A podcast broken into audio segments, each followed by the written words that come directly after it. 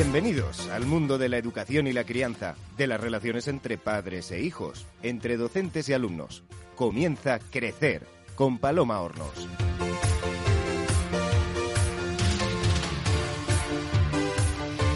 Las separaciones y los divorcios están cada vez más presentes en nuestra sociedad y pese a ello, cuando la pareja se separa y tiene hijos, a menudo se producen situaciones que perjudican el bienestar y el desarrollo de estos.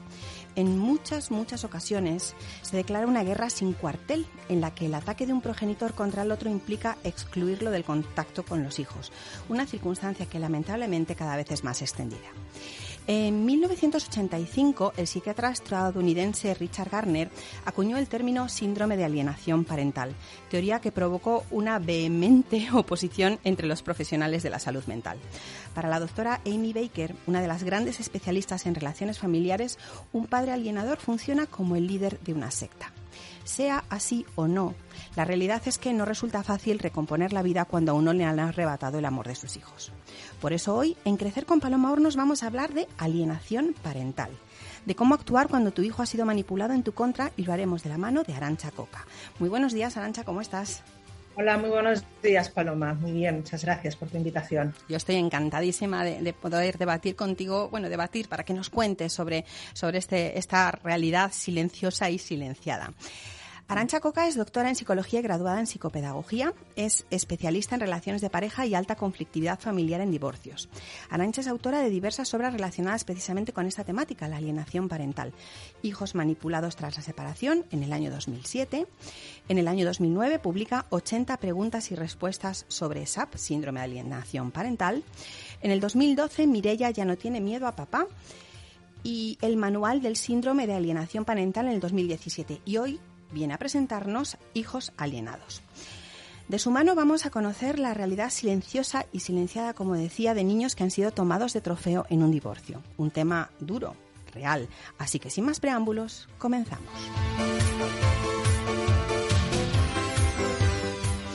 Arancha, si te parece, comenzamos por el principio.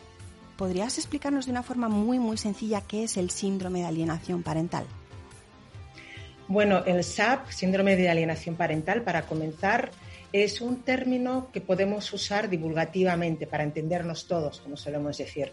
Pero si queremos ser técnicos, no podemos hablar de síndrome, puesto que no está como tal así recogido y aceptado en el manual de síndromes, eh, redactado y aceptado por, por, la OMS, deberíamos hablar de alienación parental. Y como tal, la alienación parental es un fenómeno es un fenómeno, una acción provocada por un progenitor hacia un hijo para que este hijo deje de querer, deje de tener un vínculo de afecto con el otro progenitor. Y usamos alienación parental mm, exclusivamente en casos de separación y divorcio. Lo digo porque a veces eh, hay familias que dicen, bueno, se puede producir la alienación parental en una familia unida, unificada, ¿no? También a veces hay un, padre que gira a los hijos contra el otro, ¿no? Seguramente también existen fenómenos así, pero en todo caso la alienación parental, los técnicos la enfocamos únicamente para describir cuando eso sucede en procesos de separación y divorcio. Por lo tanto, es una manipulación del hijo por parte de uno de sus referentes para que deje de querer al otro referente. Directamente para que deje de querer. No hablamos de contacto, hablamos de, que, de retirarle el amor. Sí, sí, y para eso lo hace con dos pasos. Está claramente muy estudiado. Me alegra mucho que hayas citado a Baker, porque se menciona mucho a Garner, Garner, Garner, y Garner, esa figura tan eh, controvertida, que si era delincuente, que si era tal. Bueno, pues hay más autores de renombre eh, que han hablado y han acuñado la alienación parental, ¿no? Por ejemplo, Baker.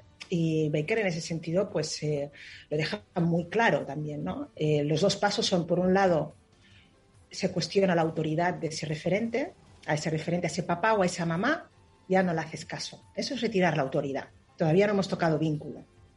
El vínculo es lo segundo. Cuando ya ese hijo o hija ya pasa de ese papá, de esa mamá, porque tú no me mandas, es decir, ciertamente ya no lo reconoce como una figura de autoridad, no le puedes ni, ni decir que se lave los dientes, porque no te va a hacer ni caso en eso.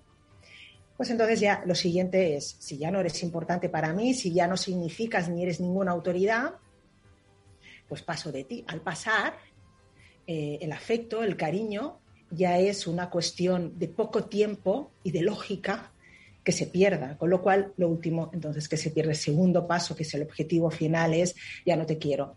Y se trata a esa persona pues con lo contrario del amor, que es el no amor, la hostilidad, no la indiferencia, también la indiferencia, pero generalmente se pasa por una etapa de hostilidad. Tú no me mandas, no me importas, no te quiero ver, no me lo paso bien contigo, es decir, no te quiero. Y a veces hay niños que se quedan en el no te quiero muy activo, son muy hostiles, y otros pasan al no te quiero con indiferencia, es decir, ni te hablo, ni te miro, ni te saludo, que es otra manera de no querer. En todo caso, el vínculo de afecto se ha roto. Y ese es el objetivo de la alienación parental, dejar de querer a un padre. En cualquier caso, independientemente de que la Organización Mundial de la Salud no lo comprenda o no lo, no lo tipifique como un síndrome, eh, estamos hablando de maltrato infantil. Absolutamente. Ese, esa es la, la línea de la mayoría por no decir en su totalidad, de los profesionales que estudiamos este fenómeno.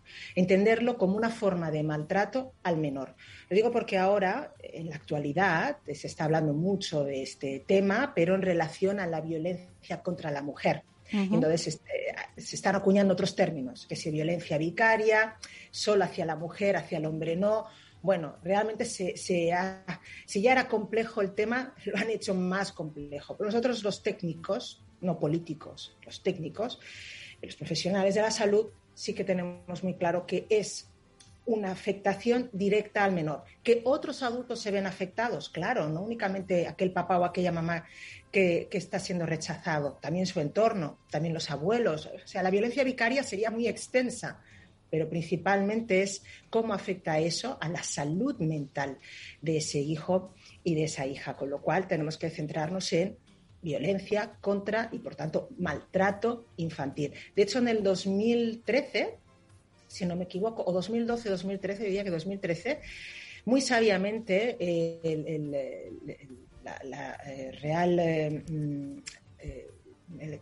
Real Academia de Medicina, a ver si digo bien las siglas, de, española, la RAM, a ver si las siglas, pero no te sabría decir palabra por palabra, la RAM, en su diccionario médico incluye la alienación parental como un ejemplo de maltrato infantil. Es decir, cuando vas a la M, llegas a la M, maltrato, maltrato infantil, pone varios ejemplos y dice, la alienación parental también lo es. Es decir, que un sector muy importante, sanitario, médico, ya no psicológico, médico, ya en su momento lo definió claramente como una forma de maltrato infantil.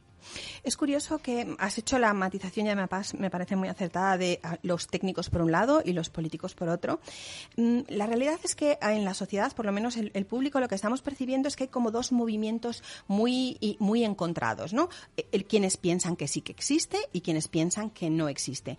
Pero me da la sensación, al hilo de lo que estás comentando, que no se trata tanto de que exista o no exista la alienación parental, sino que exista o no exista el síndrome. ¿Es correcto esa matización? Exactamente.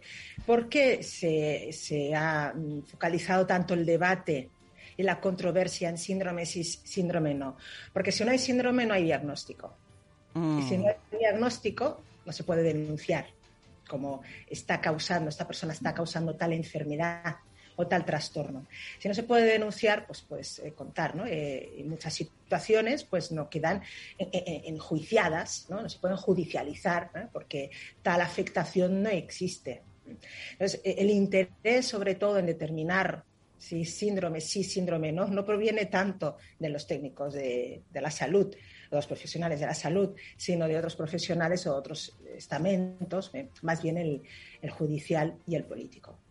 ¿Qué lleva a un padre o una madre, porque no olvidemos que cualquiera de los dos son susceptibles de convertirse en, alienadores, ¿qué le lleva a alienar a su hijo? Durante mucho tiempo se pensó que le llevaba la enfermedad, es decir, que ese papá o esa mamá no está bien de la cabeza y que por eso actúa como actúa contra el hijo. Y durante mucho tiempo se incluyó en las periciales, en las investigaciones técnicas, pues pasarle de psicotécnicos al presunto alienador a ver si estaba eh, enfermo, tenía algún tipo de trastorno, psicopatología, y no, francamente con alguno, pues sí, salía Bueno, como cualquiera puede tener.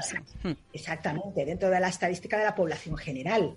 No, no en concreto, el alienador tiene que ser así o así, no. Entonces, no hay un perfil psicopático, podríamos decir, concreto, que defina de por sí al alienador o a la alienadora.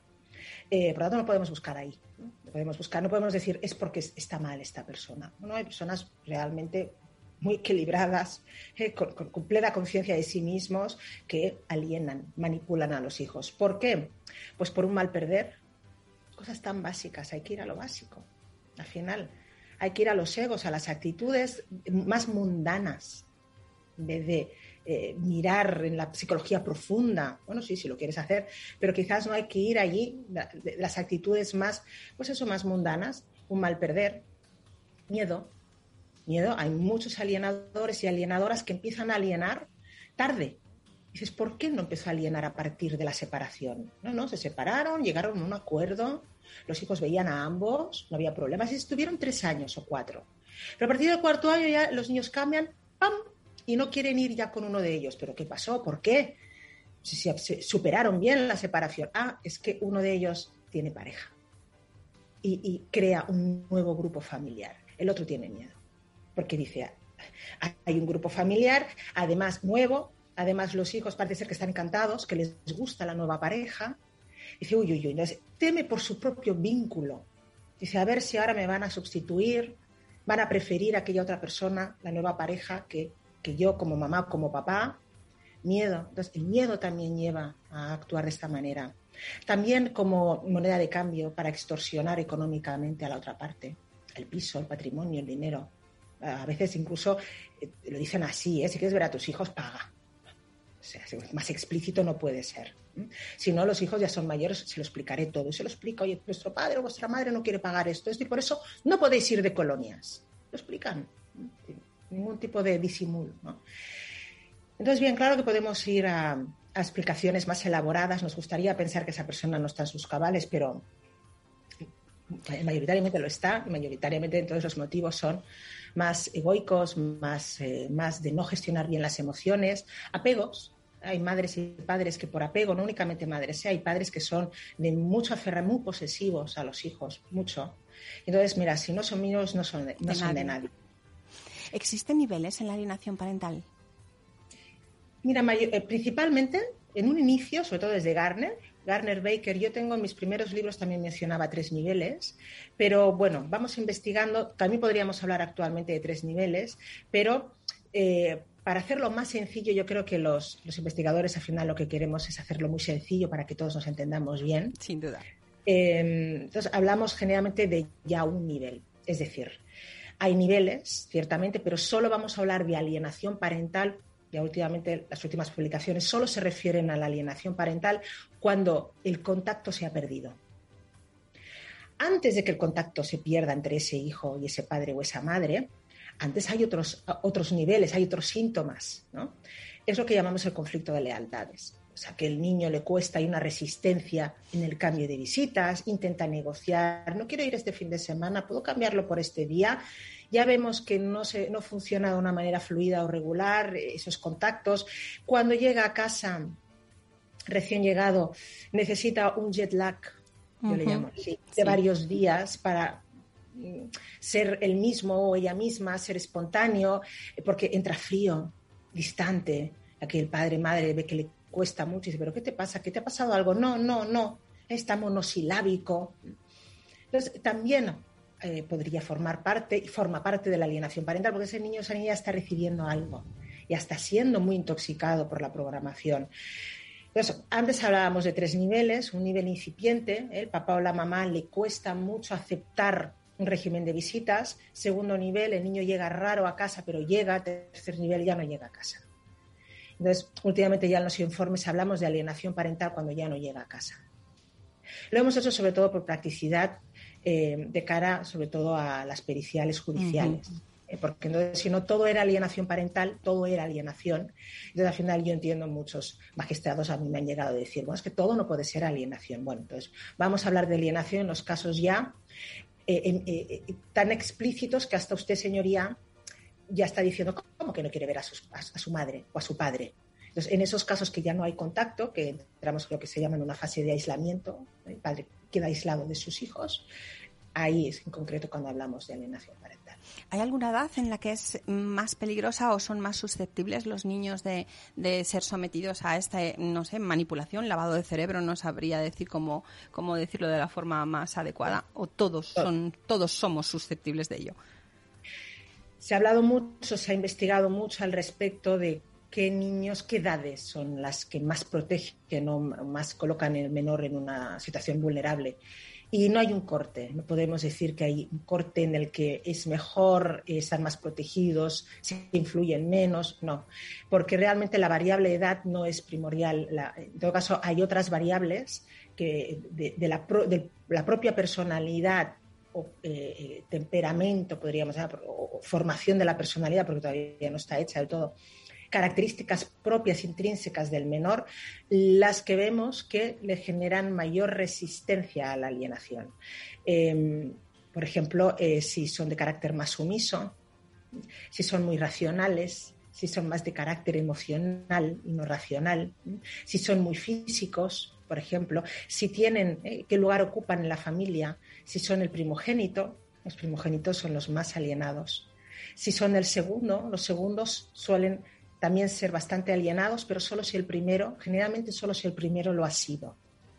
Hay casos ¿eh? de segundos hijos que el primero no lo es y el segundo sí, pero suelen ser excepcionales. Mayoritariamente el segundo hijo está también alienado si el mayor lo está, porque sí, repetirá lo que haga el mayor, francamente. Entonces, eh, hay otras variables más em, determinantes de si el hijo es manipulado, puede ser manipulado, ¿no? Que no propiamente la edad. Yo he visto mm, niños, niñas manipulados de todas las edades.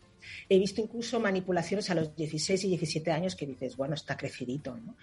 Que empiezan ahí. Dices, antes, incluso durante su adolescencia, etapa difícil, la, adolescencia, mm. no tenía ningún problema en, en convivir en ambas casas. A partir de los 16, dice, ya no quiero ver a este progenitor. Dices, ¿cómo? Entonces investigas y ves que uno de ellos ha empezado a actuar ¿eh? de una manera muy concreta, ha cambiado su conducta, su actitud, ese papá o esa mamá.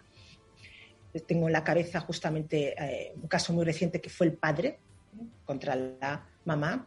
Y la, hasta ahora la madre decía, yo he tenido con mis hijos una relación hasta ahora, hasta los 16, 17 años que están acabando bachillerato, con total normalidad, pero ha habido una serie de eventos, el padre no lo ha llevado bien y ha hecho y lo que ha hecho y los niños han caído. Cayó el primero y el segundo siguió, siguió después. Entonces, dices, hombre, ya tienen dos dedos de frente, ¿no? Estos niños tan mayores. Pues no, puede, puede pasar. ¿Podría ser que en esas edades precisamente que nos estamos encontrando con, cuando todo su, su, mundo emocional es mucho más intenso, eh, esa ruptura se produzca porque en esa edad es cuando el, el, alienador da la última vuelta de tuerca, porque es algo, es como si fuera una guerra de guerrillas que se ha iniciado largo en el tiempo y justo se culmina en esas edades, o puede ocurrir pum de repente. Puede ocurrir de repente. Totalmente. Es decir, ah, vemos casos de fines de semana, por poner un ejemplo, fines de semana, los típicos alternos, ¿no? Fines de semana alternos. Ningún problema y de repente en un fin de semana ya no van. Hay padres o madres que dicen, ya costaba los fines de semana, pero bueno, mm, iban viniendo. Si no, no llegaban a las 8, eh, o no llegaban a las 6 de la tarde, llegaban a las 8 de la tarde. Bueno, siempre jugábamos con dos horas arriba, dos horas abajo. No, no, no, no, no. Y otros no, ¿eh? Otros eh, eh, se preguntan, ¿qué ha pasado? Pero si estuvimos tan bien hasta ahora, nada, no tendría ninguna queja. Me ha cogido esto de, de improviso. Lo último en lo que piensan es en una manipulación, ciertamente. Entonces, ese papá o esa mamá empieza a oír sobre manipulación o posibilidad de manipulación que generalmente se lo o algún amigo o su abogado le sugiere, a lo mejor están siendo manipulados. A cabo de un tiempo, porque primero piensa, he hecho algo. Sí, he sido yo, que no. Claro. Yo, yo porque un, corte tan, tan a láser, tan claro, tan drástico, esto es que algo ha pasado en conmigo, ¿no? Pero se producen las dos cosas. Puede ser, como bien decías, una cocción lenta, y entonces en una situación oportunista, pues da la última, ¿eh? la última vuelta de tuerca, como decías, ¿eh? Eh, aprieta la programación contra el menor em, contra el menor, no contra, contra el menor, em, o no, o sencillamente es, mira, mm, tal, tal, tal, tal, le dice durante toda aquella semana y, tú mismo. tu padre y tu madre tal, y la verdad, no quiero que vayas. Y no va. ¿Qué es lo más duro para el progenitor excluido? Porque mm, quizá lo que necesita el, público en general es entender cada una de las dos posturas. Por supuesto, el centro siempre va a ser el niño, que es el que es, maltratado, y podríamos, no sé si es correcto decir que los dos adultos, el padre y la madre, son, no sé si daños colaterales, actores o qué, pero el centro de la alienación parental siempre es el menor. ¿Qué es lo más duro para el progenitor excluido? Te diría que todo, porque todo lo que te explican piensa que el, caen en una depresión los progenitores excluidos. Es, perder en vida un hijo. Es, la peor pérdida que uno puede tener, ¿no? Eh, y no porque se murió, sino porque además no te quiere. Claro, claro. Dice, no quiero ya estar contigo. Es, es durísimo, se deprimen muchísimos eh, yo no conozco progenitor rechazado que en algún momento no haya necesitado un apoyo farmacológico, médico. Eh, bueno, es realmente. Entonces, ¿qué destacar? el silencio del hijo, muchas veces. Hay padres que dicen, al menos que me diga algo, que me insulte, pues que no me contesta, me ha bloqueado. No, no, no sé nada, no accedo a él. Ha desaparecido, ¿no? Ha desaparecido totalmente. Entonces, el silencio Ah, es durísimo. Eh, muchos me destacan esta parte. Luego, eh, cuando el hijo eh, no, se apoya en el silencio y en me distancio y desaparezco, sino que se apoya en la violencia, porque hay casos, algunos, en el libro lo comento, los tipos de alienaciones, hay alienaciones violentas y otras violentas pasivas, que no son activas, son a base de silencio. Pues las violentas activas, pues claro que un hijo se te ponga aquí y te diga, pégame, pégame, pégame. Claro, son, son situaciones muy impactantes. Y yo me lo, me lo imagino y ya se me eriza el vello. Es, eh, que un hijo, aquel bebé que tú has cuidado, que tú te has vinculado, que has visto, claro, tu hijo, tu niño, tu niña, lo tengas aquí y te esté provocando que le pegues o que te llegue la denuncia firmadita con su letra la ha firmado, ahí en algún momento aparece una firmita, porque el niño ha interpuesto, él ¿eh? o ella, la denuncia por, porque me maltrata mi padre o mi madre. Yo no, podría escoger, las encuentro todas tan horrorosas, no sé cuál es peor. ¿Y, el alienador, cómo se siente? Mira, el alienador suele eh, adoptar dos posiciones. La pasiva, cuando el alienador es muy pasivo, el hijo alienado es muy agresivo se ven las, ¿eh? como, como se Es como si le cediera a él, ¿no? El, al, hijo. No quiere. El niño ya se encarga ¿eh? de montar todo jaleo, de provocar toda, todo el boicot a la visita, se encarga de ir a poner la denuncia, el niño ya se encarga de todo, es el niño más violento. Generalmente suele corresponder a un alienador de, mira, yo, vosotros sabréis lo que os pasa entre vosotros dos, es lo que se llama un consentimiento pasivo del conflicto. Es pasivamente consciente. No se entromete, es una cosa vuestra. Cuando se le invita a este alienador o alienadora a hacer un tipo de, recibir algún tipo de ayuda, porque el niño lo necesita, algún tipo de terapia, se niegan, el asunto no va con ellos. El padre lo necesita, o la madre, el otro lo necesita, ¿no? El, hijo, yo no. Y entonces eh, sienten pues esa frialdad ¿eh? hacen un corte y realmente eh, desde fuera también es eh, eriza el, el, vello porque ves que no está ni siquiera defendiendo o ayudando a su hijo del conflicto que tiene con otro. Si sufriera un bullying en, en, la, en su colegio, no diría es una cosa de, de, mi, hijo con otro niño, y obviamente ahí entraría, ¿no? Hmm. Entonces, ¿cómo se mantiene tan pasivo en un conflicto que está viviendo su hijo? Es sospechoso, es raro. Eso, eso el perito debería, esa actitud debería recogerla. Luego están los otros alienadores que son mucho más hostiles, que eso, es lo que hacen es em, demandar, demandar, demandar, demandar, demandar. Continuamente demandan y son los que ponen las denuncias por maltrato y son los que tienen una actitud bélica. Eh, denunciando pues al otro progenitor pues, por maltratador, maltratador, abusador, es decir, eh, activamente a través del sistema judicial quiere apartar, quiere denunciar y apartar legalmente al otro progenitor. ¿Qué hace el hijo? Se mantiene aislado en silencio. Son los alienadores. ¿Todos somos alienadores en potencia? ¿O hay unos rasgos? Claro, todos tenemos nuestra personalidad. Ya he comentado que personalidades enfermas, claro, alguno la habrá, pero no es un rasgo característico del alienador. Entonces, eh, ¿todas las personalidades sanas pueden ser manipuladoras? Sí. Eh, ¿De, qué depende? Eh, pues de la sensibilidad, bueno, primero de cómo gestionamos nuestras emociones, claro. como si tenemos un estilo de crianza, muy importante el estilo de crianza, basado en mucho apego o poco apego, cómo llevamos el sentimiento de perder-ganar, entonces, depende de cómo llevemos esto, podemos ser potencialmente más manipuladores, pero no únicamente de un hijo, sino ya manipuladores de, nuestra vida. entorno. Sí, cierto, así es. Realmente. Pero, claro, lo más fácil es el hijo, porque le va a seguir. Y además es, un trofeo, ¿no? En, el, realmente.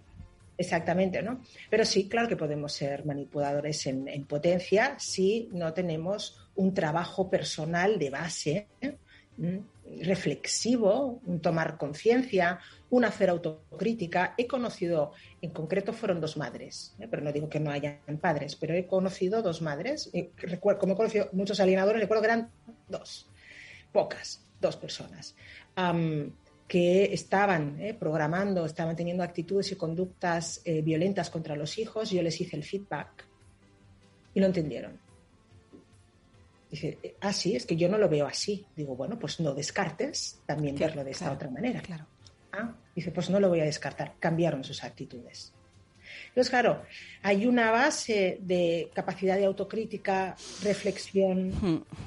em, calma, eh, no ser visceral, no ir a ganar, ganar a costa de todo, capacidad de aprendizaje, que lo tiene la personalidad sana, pero la personalidad sana también puede no tenerlo y aún así sigue siendo sana. Entonces ya son atributos o virtudes, como le quieras llamar, de cada uno.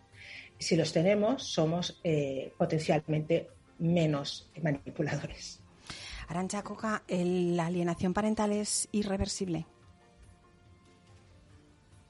Cuando dices irreversible, ¿te refieres a que se puede recuperar todo lo a eso me refiero. No. No se puede recuperar. No. Rotundamente, no. No, lo lamento, no. Incluso las amnesias, el hijo alienado sufre amnesia.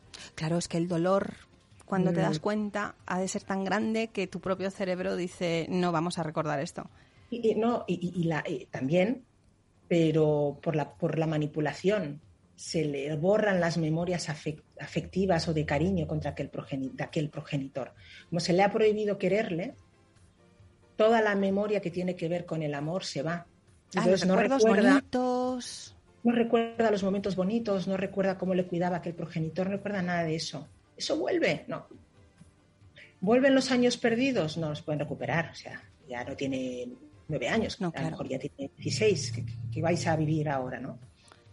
No, eh, que se recupera nada. Que, entonces, ¿para qué vale la pena? Para crear una nueva relación con él.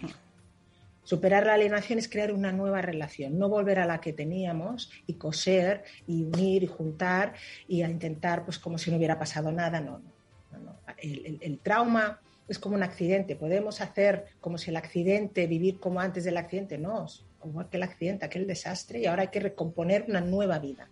O sea, hay que recomponer una nueva relación. ¿Qué sería lo más parecido a comenzar a conocer a un desconocido? Absolutamente, sí.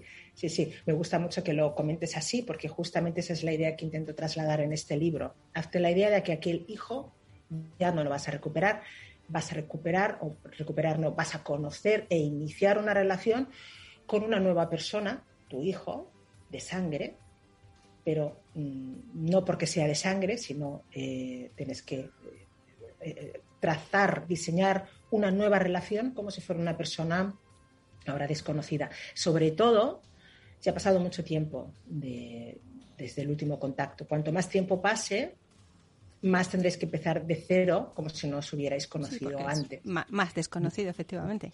Exactamente, eso es la parte más, más dura. Luego ya no te comento cuando no los reconocen físicamente, porque claro, dice yo dejé de ver un niño y me encontré con un hombretón. esa voz, esa altura, ese, claro, eh, hay padres que no reconocen a sus hijos por la calle y lo reconocen porque a lo mejor la pareja o si van con, alguien y dicen, oye, yo creo que aquel es tu hijo. Dice, ¿qué dices? Sí, no, no es aquel. Ah, pues se quedan blancos, pero blancos no solamente de ver la transformación, claro, ya es un hombre, ¿no? Por supuesto. Sino de no haberlo reconocido. Claro, claro, porque en tu cabeza hay aquel niño de, o niña de 7, 8, 9, 11, 12 años, ¿no? Y ahora hay una mujer o un hombre delante de ti. Eh, hay adultos que han pasado por una alienación parental. No sé si trabajáis vosotros también desde vuestro centro con ellos o solamente estáis interviniendo con, las, con, la alienación que, ahora mismo se está, que está ocurriendo, pero ¿qué, qué, qué conclusiones, o sea, qué consecuencias tiene para los niños alienados cuando en la época adulta? ¿Cómo, cómo vive un alienado mm. su adultez, por así decirlo? No sé si existe esa palabra. Sí, sí, sí, su edad adulta, entendido. Y además, eh, la pregunta es clave porque, claro, si estamos hablando de que son las víctimas, los hijos, y que tendría que ser reconocido, en algún momento deberá ser reconocido como un tipo de trastorno, significa que tiene unos efectos. Eh, perniciosos contra su salud eh, mental, ¿no? Entonces, claro, ¿qué, ¿qué, efectos son esos? ¿no? Pues mira, cuando se está produciendo la alienación parental, generalmente los efectos no los vive el niño en ese momento, no son a corto plazo. Como bien sugieres, es a largo plazo. Saldrá en su vida a medio y largo plazo, en su vida de mayor edad y en su vida adulta. Los efectos de la, alienación parental a corto plazo los sufre básicamente el progenitor rechazado. Está recibiendo y viviendo todo aquello, esa brutalidad ¿eh? que está perdiendo el hijo. Pero el hijo a veces puede estar con una calma chicha, y aparentemente la vida le va bien, académicamente bien, todo bien. ¿Cuándo va a cristalizar todos los efectos negativos a medio y largo plazo? Entonces, vemos dos tipos de efectos. Vemos, por un lado, em, dificultad en establecer vínculos sanos, de vínculos eh, de afecto, ¿eh? de cariño, sanos con otros adultos. Entonces, suelen ser eh, niños que tienen ah, problemas de ansiedad, o sea, ya niños ya no, sino adultos con problemas de ansiedad bloqueos, incapacidad de comunicarse íntimamente con otras personas, con lo cual suelen tener problemas en las relaciones personales o en las relaciones de pareja. Eh, y básicamente, sobre todo, ansiedad, ¿eh? síntomas de, ansiosos, eh, trastorno de ansiedad generalizada, que lo llevan no únicamente en sus relaciones personales, también cuando trabajan y por otro lado, tenemos niños que más que hacer bloqueos, ¿eh? lo que tenemos es una desestructura. Es decir, son niños descarriados, ya adultos, que perdieron el tren. Hmm, claro cosas y entonces no tienen estudios, ¿eh? están en una situación a veces socialmente de riesgo, muy dependientes de la familia de origen, o sea, del alienador. Vemos niños de 25 y 30 años que todavía viven eh, con el progenitor porque mm, se ha generado ese, eh, eh, esa bola, esa esfera fuerte entre ellos dos y no tienen capacidad de, autonomía y algunos de ellos, pues bueno, malviven, predelincuencia, riesgo social. entonces, básicamente mencionaría estos dos. Muchos de ellos cristalizan más sus síntomas cuando em, inician relaciones de pareja. Incluso es curioso, pero como está sucediendo y ha sucedido mucho, pues es significativo y por lo tanto lo podemos mencionar cuando son padres o madres, cuando se acercan a la maternidad o a la paternidad. Entonces estos síntomas que he comentado, sobre todo la ansiedad, se agrava, se encuentran muy mal. Entonces, cuando dicen, bueno, ¿por qué me estoy tan mal? Pues eh, tendría que estar contento, contenta, ¿no? Acabo de ser papá, acabo de ser mamá. Entonces se acercan al psicólogo, ya a su pareja les ha dicho, tenías que haber ido antes. y ahí empieza una revisión. O sea, no van para decir, yo creo que tengo un problema o tuve un problema con mi padre o con mi madre. No, van por sus problemas de salud. Y luego sale, ¿no? luego sale todo lo otro. ¿Intentan recuperar la relación perdida con el progenitor excluido o no? ¿Qué, ¿Qué, suele ocurrir? Sí, sí, sí que se acercan al progenitor excluido. Sí. No a la primera, de cambio, no van rápido a los dos días, eh, porque eso es importante entender que este hijo alienado, adulto, que empieza a entender que algo sucedió, no, no, reconoce a la primera fui manipulado, porque qué adulto quiere reconocer. Mm, cierto, cierto, cierto. No, no, lo reconocen. Así me manipularon. Muy difícil que lleguen a esa conclusión. Tampoco es primordial de entrada para acercarse al otro progenitor. También lo comento en este libro. ¿eh? Se puede acercar un hijo, pues porque tenga cierto interés de tipo que sea en volver a tener contacto con ese progenitor, pero no, no hay que esperar un, me parece que me manipularon y me giraron en contra tuya. No, Es que eso es muy difícil asumirlo, ¿verdad? Exactamente. Y, pedir disculpas, ¿no? muchos dicen, si no viene pidiendo disculpas por todo lo que hizo, no lo quiero ver. Pues, espérale sentado. Em, pero sí, sí que se acercan, generalmente asesorados por otra persona. Puede ser un profesional, a veces es la familia, la pareja. Entonces, mm, suelen pasar un tiempo y hacen un primer contacto, generalmente, como decía, acompañado de otra persona, porque se sienten inseguros, y suelen ir con el argumento de, bueno, es que, mm, bueno, es que eres mi padre o eres mi madre, o sea, un argumento básico, poco trascendente, y suelen decir, bueno, es que claro, mi pareja ya me dice, ¿cómo que no tienes? Y claro, sí, ciertamente sí miro. Y fíjate que ya están preparados para asumir lo absurdo. Cuando eran más pequeños, decía, no quiero verte porque no quiero verte, o porque me gritas, o porque me mandas, cosas como muy básicas, muy poco... Eh, eh, respuestas muy vagas. Sí, con, poca, con poco peso, ¿no?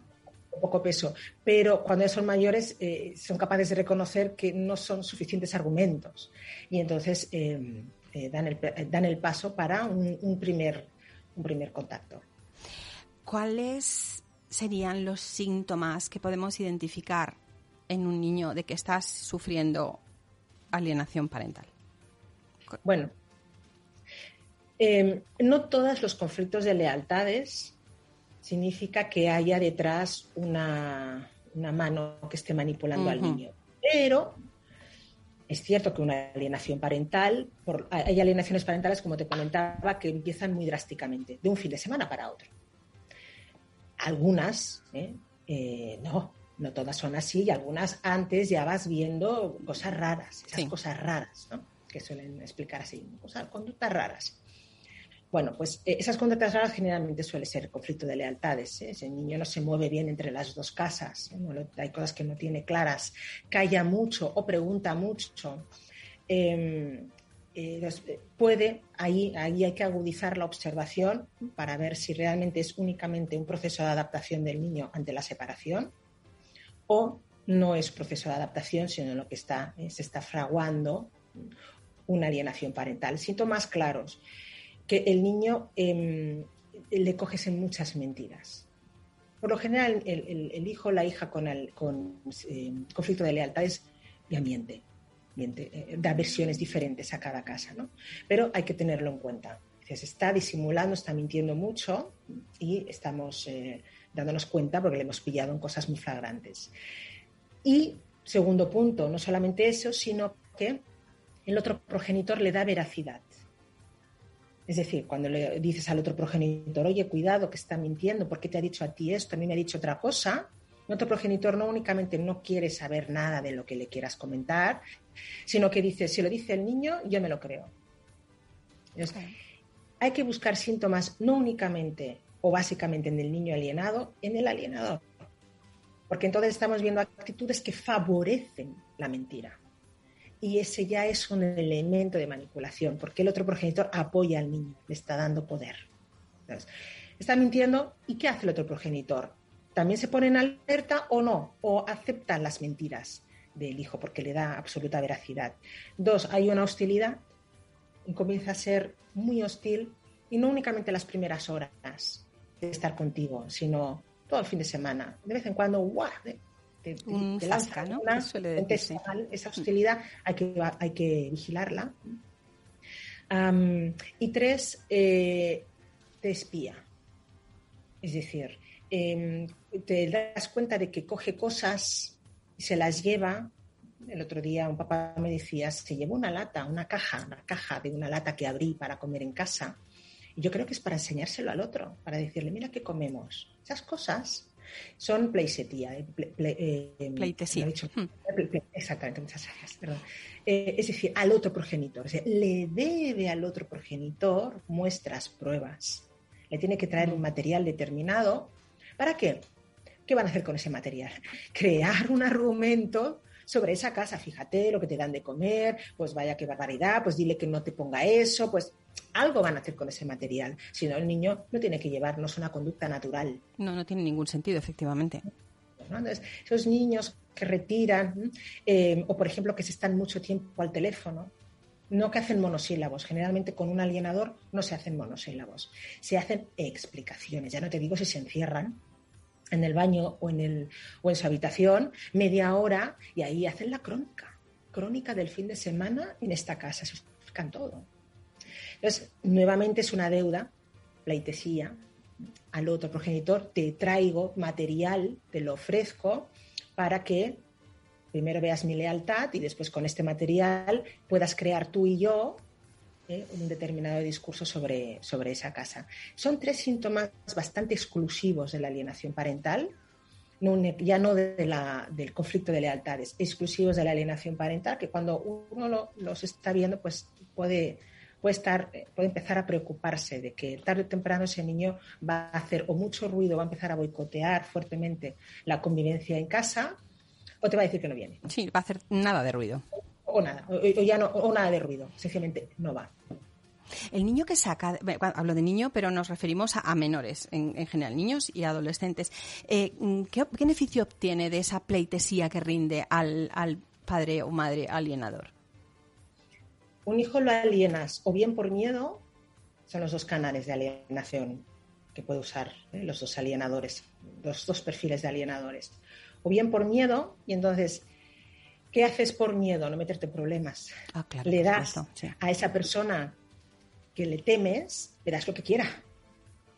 Entonces, los, los, eh, alienadores mm, eh, con un carisma muy fuerte, una personalidad muy marcada, con un eh, em, que generan miedo, por, por, ejemplo, porque son, se victimizan mucho, pobre de nosotros, que va a pasar, nos vamos a quedar sin la casa, pues se la va a quedar, quizás nos tenemos que ir aquí, de aquí, pues por un lado generan un, gran miedo de que suceda algo, entonces ese hijo ayuda, ayuda.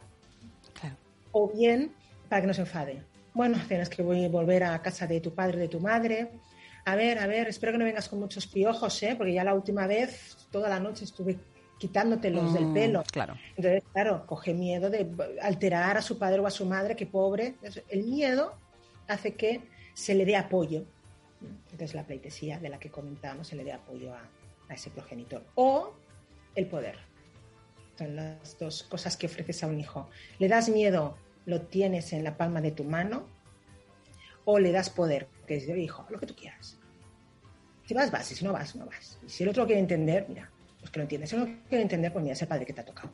Ah, pues sí, sí, sí, tal, tal. Entonces, claro, todo un hijo, me dices. Bueno, bueno, bueno. se viene arriba. Totalmente. Claro, mm. esa, ese es el beneficio. El beneficio del que tiene miedo, no generar conflicto, cuidar. Y el beneficio del que tiene poder, pues eh, jugar al poder. La violencia vicaria es un término que has utilizado hace un, ratito, que se define como un tipo de violencia intrafamiliar que incluye toda aquella conducta realizada de manera consciente para generar un daño a otra persona, ejerciéndose de forma secundaria a la principal. ¿Por qué? Mm, ah, quizás una sensación que tengo yo, pero me mm, mm, percibo que Em, hablar de alienación parental no es muy popular o es muy adecuado y se sustituye por violencia vicaria. Pero en realidad estamos hablando de lo mismo. Porque la, ¿Es correcto esa forma de pensar o no? Sí, sí, sí, sí, totalmente. Bueno, de hecho, mira, eh, yo he hablado y hablo tan claro con la alienación parental que, más da que me ponga más en, en, la, en la picota, ¿no? Ponga más, ya, no viene de aquí, pero está circulando una propaganda, creo que además del gobierno español, ¿eh? del gobierno de España, es decir, oficial, ¿eh? donde eh, claramente pues, se dicen no confundas violencia vicaria con, con SAP. Y ahí ponen unos síntomas de violencia vicaria, y luego, porque la violencia vicaria es esto, esto y esto, esto. Y el SAP es esto, esto y esto. Y yo cuando me llegó, me, lo me hicieron llegar, mira Arancha, que está, esto es oficial, ¿eh? hace unas semanas, ¿eh? esto es calentito, ¿eh? es actual. Mm, yo pensaba que era una, una, fake news, pensaba que era una broma, porque realmente los síntomas eran los mismos explicados de otra manera. Yo digo, no, hombre, no, que quien, puede ser tan, tan, corto para poner lo mismo explicado de otra manera. Debe ser una broma. No, no, no es una broma. Es así.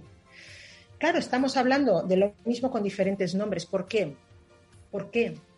Porque se ha cruzado por el medio otra guerra. Es otra guerra. Para mí es diferente, pero se cruzó. No es ni más importante ni menos importante. Toda guerra que tenga que ver con el maltrato es importante. Pero claro, si ya las cruzamos, tenemos, parece ser, que elegir. O es una guerra de género o es una guerra o un conflicto contra el menor.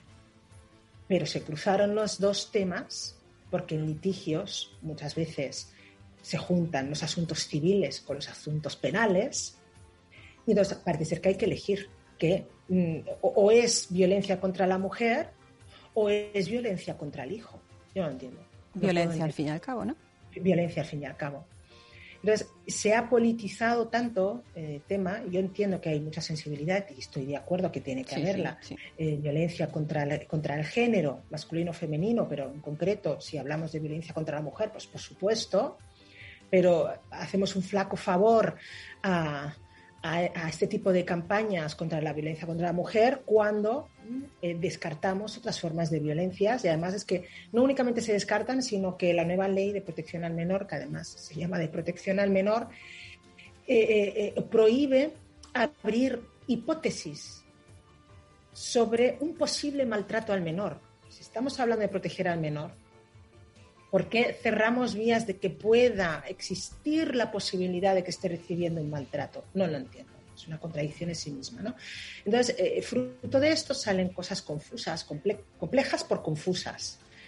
Eh, como la violencia de, vicaria, eh, con una sintomatología en la que se habla del menor, a diferencia de la alienación parental, que también se habla del menor, pero hmm. con otras palabras. ¿no?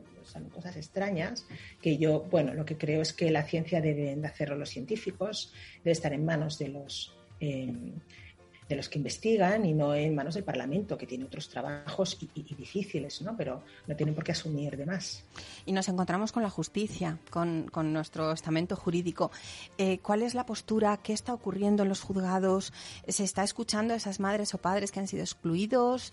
Eh, ¿Hay realmente, no, no, en la teoría, sino en la práctica? Porque mm, como, como perito estás, creo, muy en contacto con, con esa realidad, ¿no? la realidad que hay en los pasillos de los juzgados. ¿Qué está pasando con, con esas familias, esas madres o padres que llegan reclamando una, no sé si reclaman siquiera, planteando de me está pasando esto, me han robado a mi hijo, porque creo que podríamos utilizar incluso esa expresión y si no, yo creo que, es bastante gráfica. ¿La justicia está del lado de alguien o, está con los ojos, vendados como se representa? Eh, técnicamente me gustaría, técnicamente, ¿eh? luego te lo puedo decir personalmente. De acuerdo. Personalmente yo creo que hay un sesgo muy claro eh, todavía en el sistema judicial a favor del, vínculo materno, francamente. Em, cuando, se, eh, cuando salió la ley en diferentes comunidades autónomas de mm, custodia compartida, yo lo celebré ya no por el derecho al niño a estar con los, con los dos progenitores, sino porque implicaba un cambio de cliché hmm, hmm. y que ya no se viera todo bajo el prisma exclusivo del vínculo materno y no paterno. Y lo dice una mujer, ¿eh? Pero bueno. Bueno, pues... Pero significa que tenga que tirar sentido común. Corporativismo los no. progenitores, ¿no? Entonces, eso sería mi, mi, respuesta a nivel más personal. ¿eh? Como persona, digo, es bastante, em, em, para mí es como bastante evidente, ¿no? Y, me chocaba muchísimo. Como técnico. Como técnico, pues existen, y para eso están los informes que son vinculantes a la sentencia. Entonces, un juez ante determinadas situaciones delicadas se va a apoyar en lo que diga un técnico. Lo entiendo y tiene su razón de ser, porque no es profesional del campo de la familia, de la psicología, de la medicina y tiene que dar ¿eh? Apoyo y, vincularse a lo que digan otros profesionales. Entonces, ya no iría tanto a ese juez que te tocó, ese fiscal que te tocó en ese juzgado, sino vamos a los informes técnicos. Ahí hay una gran, gran responsabilidad porque deben ser lo más, eh, mm, valga la redundancia, técnicos algunos son solamente descriptivos, pero no dan aportaciones que pueden considerarse o que deben considerarse técnicas posibles. Entonces, ¿qué, no, qué sucede? Sucede que los equipos técnicos hay pocos y por lo tanto hay un, overbooking, podríamos decir. el sistema es lento porque hasta que no toca tu caso, pues eh, queda ahí en la, carpeta encima de la mesa y eso es porque falta realmente. Y a veces eh, los mismos equipos técnicos contestan así ¿eh? al, juez, dice, estamos sobresaturados, no podemos ocuparnos del caso porque tardaríamos meses. Entonces, eso no ayuda a casos de alienación parental donde el tiempo juega en contra. En todas las familias el tiempo juega en contra, pero más en un caso de alienación parental, donde más tiempo de no contacto ese no contacto se cronifica, queda, se solidifica cada vez más. Entonces, eh, si tenemos un sistema lento, eso no ayuda. Ese es el punto número uno. Punto número dos, eh, la valoración técnica. Tiene que ser mucho más especializada, mucho más insidiosa en reconocer síntomas, yo he comentado algunos, claves para ver eh, si existen actitudes mm, eh, no sanas, vamos a llamarle así, eh, conscientes o inconscientes, porque a veces dicen solo, solo las conscientes, y las inconscientes, y las pulsiones hmm. violentas que tiene una persona reprimidas, pero que salen en forma de actitudes fácilmente contra los hijos, eso, si hay literatura, si está, lo decía Freud, o hay literatura extensa sobre eso, ¿por qué es solo eh, conductas llevas a cabo con conciencia? Informes técnicos eh, más insidiosos, a veces son rápidos de hacer porque tienen mucho trabajo, o sea, también puedo entender al técnico que no puede hacer una, investigación como le gustaría hacer, te dan dos horas y dos horas y ya está, y en dos horas te la juegas, y el técnico también, porque tiene que, hacer una investigación en profundidad, cuesta mucho. Em, y por último, eh, la alienación parental, yo soy la primera en decir que no debe ser nunca la primera hipótesis a tener en cuenta, debería ser la última. Lo que está sucediendo con ese niño, debería el técnico ser capaz de explicarlo por otros, de otras maneras. Y si no lo puede explicar por otros motivos, entonces incluir la posibilidad de alienación parental. Eso suele no hacerse, directamente se excluye la alienación parental, más si tenemos leyes estupendas que dicen que no se puede mencionar, pues aún menos, o sea, no la van a incluir ni como hipótesis, no está mencionada como hipótesis en muchos informes. Se va a intentar averiguar si esto, esto y lo otro. Y digo, ¿y no vas a averiguar si hay manipulación? No la ponen, debería estar. Em, y, por lo tanto, tener claro los síntomas para hacer lo que se llama un diagnóstico diferencial. Diferenciar síntomas que lo explican de síntomas que no lo explican. Por lo tanto, significa que es necesario mucho conocimiento técnico. Y eso a veces, pues, falta, no está. Con lo cual, mucha formación por parte de, los técnicos profesionales de la psicología y de la medicina, que son los que al fin y al cabo sus conclusiones caerán ¿eh? sobre los informes, las salas, ¿eh? los juzgados, y ayudarán ¿eh? a instruir, a, dar luz, conocimiento al magistrado de lo que está pasando en esa familia. Cuando no es así, pues bueno, generalmente se suele tirar pues por los se está haciendo ahora pues es em, por los, las razones más comunes es falta de habilidades sociales. Si el niño está así, vayamos con calma, no le forcemos. De momento que el padre o la madre haga un taller de habilidades sociales, que se ponga en manos de un mm. profesional que le ayude a ser mejor padre, mejor madre, hasta entonces se ve que lo era, pero a partir de ahora se ve que ya no lo es.